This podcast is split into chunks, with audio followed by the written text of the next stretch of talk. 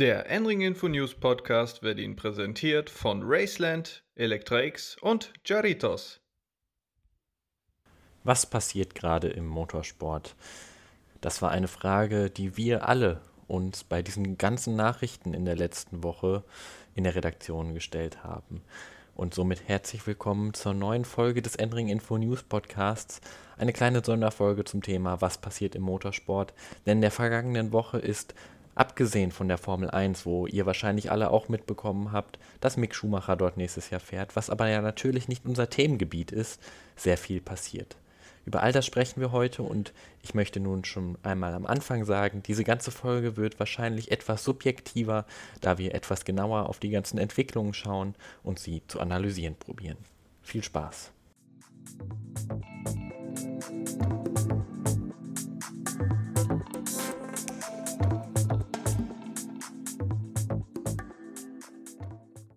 Für die, die alles, was da letzte Woche passiert ist, nicht ganz mitbekommen haben, wir arbeiten hier noch einmal die einzelnen News ab und analysieren sie dann auch direkt im Nachgang. Wir fangen mit VW an, erst der Marke und dann dem Konzern. VW hat Anfang der Woche bekannt gegeben, von nun an keine motorsportlichen Aktivitäten mehr auszuüben und die ganze Motorsportsparte in die Volkswagen AG einzugliedern. VW war schon in den letzten Jahren eher auf dem Rückzug aus dem Motorsport und hatte aber letztes Jahr noch bekannt gegeben, zumindest im elektrischen Motorsport weiter mit vorhanden zu sein. Nun ist auch das endgültig vorbei. Nun muss man natürlich dazu sagen, dass VW in den letzten Jahren hauptsächlich im Rallye-Sport unterwegs war, da natürlich fehlen wird, aber im Rundstreckensport eher eine untergeordnete Rolle gespielt hat. Die Ersatzteillieferung für die Golf GTI TCRs wird dabei weiterhin sichergestellt. Nun hat man sich hier zuerst auf den E-Motorsport fokussiert und macht jetzt gar keinen mehr. Und nun kommen wir zu einer Konzerntochter, wo genau das Gegenteil passiert ist. Und diese Konzerntochter ist Audi. Denn Audi wird zum Ende der nächsten Saison aus der Formel E, die wir hier zwar auch nicht behandeln, aussteigen, aber das ist nun in diesem Fall sehr wichtig für den Motorsport, denn Audi ist somit der erste Hersteller, der aus der Formel E wieder aussteigt, nachdem sie vor einigen Jahren gegründet wurde. Stattdessen wird man nun weiterhin expandieren bei Audi und zwar im konventionellen Motorsport in der Rallye Dakar und in der neuen LMDH-Klasse für die WEC und die amerikanische IMSA. In diesem Sinne expandiert der VW-Konzern also sogar noch im Motorsport und erschließt sich wieder neue Gebiete.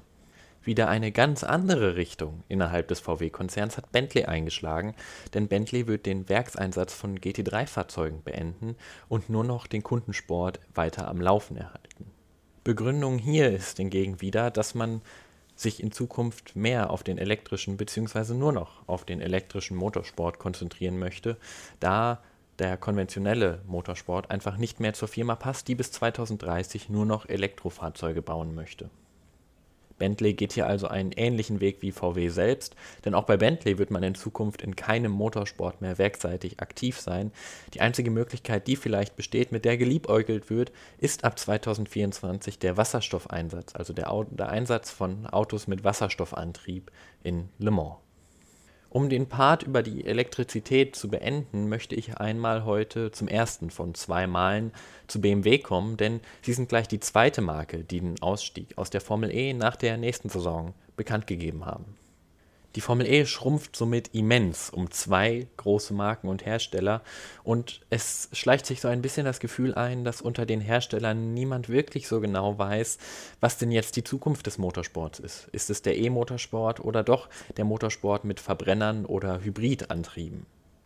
Im asiatischen Markt scheint man sich zunehmend dem Elektromotorsport zuzuwenden, Während hier in Deutschland die Verkaufszahlen der E-Autos nicht wirklich steigen und somit auch der Elektromotorsport keinen wirklichen Sinn für die Firmen hat.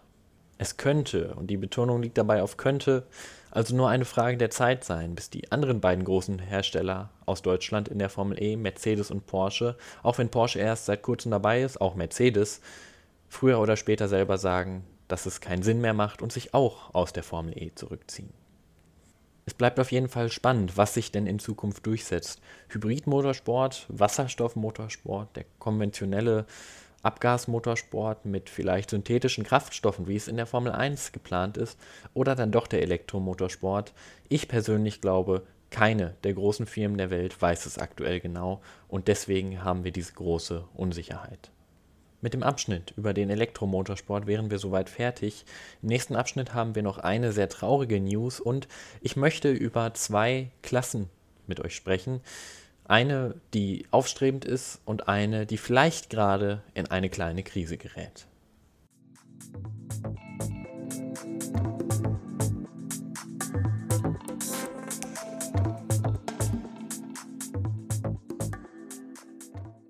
Und zwar fangen wir zunächst mit der aufstrebenden Klasse an, und zwar der LMDH. LMDH, was ist das? Die LMDH ist eine der neuen beiden Top-Klassen, die in Zukunft in Le Mans, in der WEC und in der amerikanischen IMSA am Start sein wird. Die andere Klasse, die dort die Top-Klasse bilden wird, wird die sogenannte Hypercar-Klasse sein, die schon in drei Monaten ihre Premiere feiern wird. Beide Fahrzeuge können, müssen aber nicht mit Hybridantrieben ausgestattet werden und während die Hypercar-Klasse mit Toyota, Glickenhaus und Baikolles und bald dann auch noch Peugeot relativ klein ist, gibt es für die LMDH-Klasse unendlich viele Interessenten. Denn die LMDH wird unglaublich günstig sein. Sie benutzt LMP2-Chassis, wo dann die einzelnen Hersteller ihre eigenen Bodykits zu benutzen können, ähnlich wie die aktuelle DPI in der IMSA mit Cadillac, Acura und Mazda. Wie es aussieht, werden auch diese drei Hersteller in Zukunft Fahrzeuge für die LMDH bauen. Zusätzlich gibt es ein Einstiegsbekenntnis von Audi, Aston Martin hat Interesse, Ferrari auch, Porsche auch und noch einige mehr. Es ist also gar nicht mal unwahrscheinlich, dass wir in den nächsten zehn Jahren eine neue Blütezeit des Sportwagensports in Le Mans, in Europa und in Amerika erleben werden, mit eben diesen zwei Fahrzeugklassen.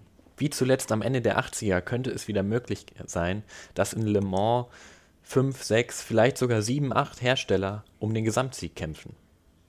Auf diese Klasse wird man wahrscheinlich weiterhin ein Auge werfen müssen, denn sie könnte sehr interessant werden. Und wer sich noch dazu bekennen wird, ist aktuell noch nicht abzusehen. Zum Beispiel BMW hat nach dem Formel E-Ausstieg auch nur noch die GT3-Plattform übrig. Das alles wird sehr interessant. Apropos GT3 und BMW. Für alle BMW-Fans war diese Woche wahrscheinlich sehr, sehr schwer. Denn bei BMW wurden mehrere Entscheidungen getroffen. Man trennt sich von zwei langjährigen Kundenteams. Das erste ist RBM, für die in der Zukunft einfach kein Platz mehr ist. Und das zweite Team ist Schnitzer. Schnitzer hat lange viele Werkseinsätze für BMW gefahren und war auch jetzt in die Entwicklung des neuen BMW M4 GT3s beteiligt, was nun nicht mehr der Fall sein wird, denn BMW und Schnitzer trennen sich. Die Entwicklungshilfe beim BMW M4 GT3 geht in Zukunft an das Team BMW Team RMG über.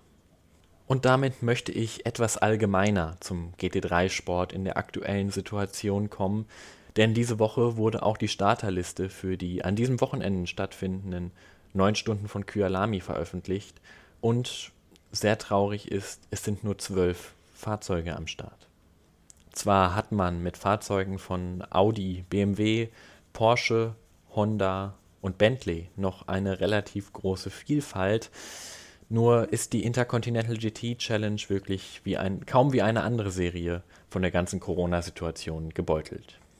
Dies kann natürlich im nächsten Jahr besser sein und ich möchte der GT3-Klasse auch keine Krise anreden. Sie läuft auch in diesem Jahr relativ stabil, jedoch ist nicht sicher, was nach dem aktuellen Zyklus der Autos passiert.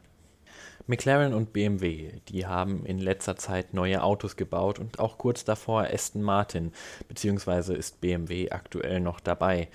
Bei allen anderen großen GT3-Herstellern haben wir aber vor allem Evo-Pakete, die aktuell die Runde machen. Klar ist das nichts Schlechtes, denn die aktuellen Autos sind alle auf einem guten Stand. Jedoch haben wir eher Marken, die die GT3-Klasse verlassen, als Marken, die neu dazukommen.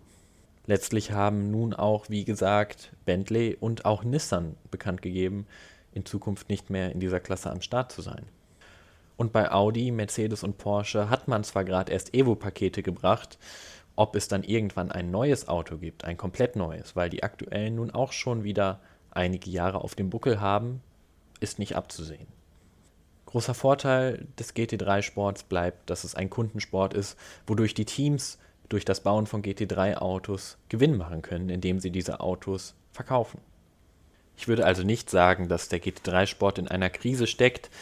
Ich würde aber damit rechnen, in Zukunft vielleicht weniger Fahrzeuge bzw. weniger Vielfalt in den Fahrzeugen zu sehen.